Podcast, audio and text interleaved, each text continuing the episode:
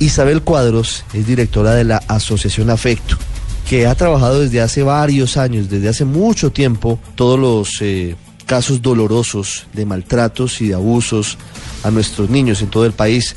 Doctora Isabel, buenas tardes. Buenas tardes y buenas tardes a todos los oyentes. Doctora Isabel, nos duele y nos sorprende mucho que estén pasando esas cosas, pero seguramente no es nuevo. Y hoy estamos viéndolo porque hubo una captura en, en, la localidad de Kennedy, en el sur de Bogotá, y se conocen estas cifras, pero tal vez no nos estábamos dando cuenta de que todo esto está pasando y que tristemente los niños siguen siendo las principales víctimas de muchos delitos en el país.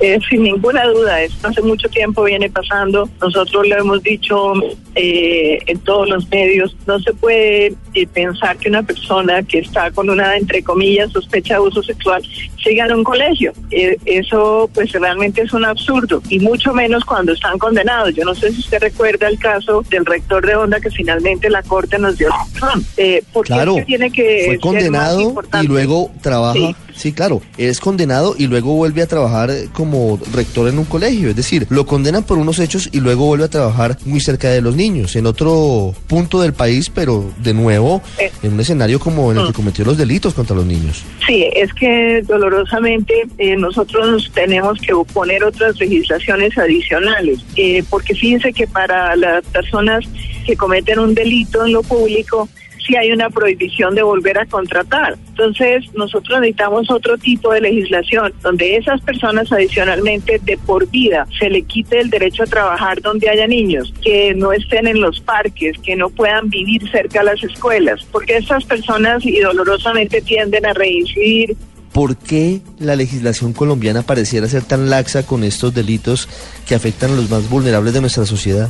Pues eh, uno diría que no es que la legislación sea laxa. Si usted mira, realmente hay una gran cantidad de abusadores sexuales en cárceles. Lo que pasa es que son demasiados y más bien yo diría que el punto débil está en la investigación judicial. Decir, hay que aumentar la cantidad de personas que hacen la investigación judicial para que no se vuelva la palabra del niño, la palabra del entrevistador forense o clínico contra de la palabra del abusador sexual. Pero necesitamos que las personas se llenen de motivos eh, porque realmente mientras sigamos con esta laxitud en la investigación judicial, pues va a ser muy difícil proteger a los niños. Por lo demás, todo lo que se dice con relación al síndrome de alienación parental, básicamente es la defensa organizada de los abusadores sexuales, diciéndole a las mamás que ellas implantaron el abuso, o a los terapeutas que implantaron el abuso.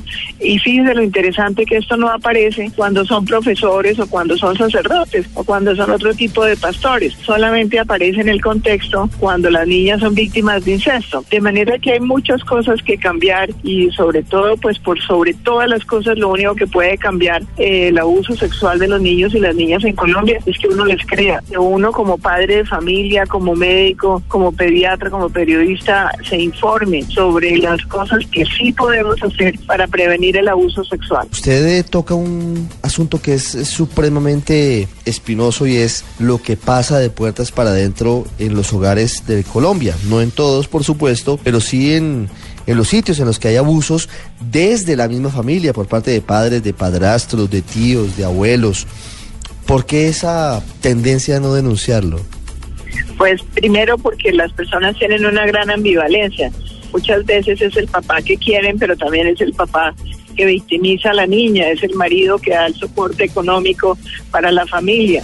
Eh, pero lo que sí no podemos seguir permitiendo es que el niño sea el punto más frágil en toda esta patología familiar, porque realmente eh, si la estadística mundial es una de cada cuatro niñas y uno de cada seis niños al llegar a la vida adulta. Realmente es una epidemia lo que enfrentan la mayoría de los países. Eh, y pues en la medida en que esto no se castigue y que haya tanta impunidad con relación al abuso sexual, pues obviamente va a seguir habiendo más, más y más casos. ¿Sería útil la cadena perpetua para abusadores de niños? Yo um, creo que lo que tenemos en Colombia es casi una cadena perpetua si lo usan. Yo me iría muchísimo más a que esa persona no tenga y no pueda tener acceso a donde están los niños.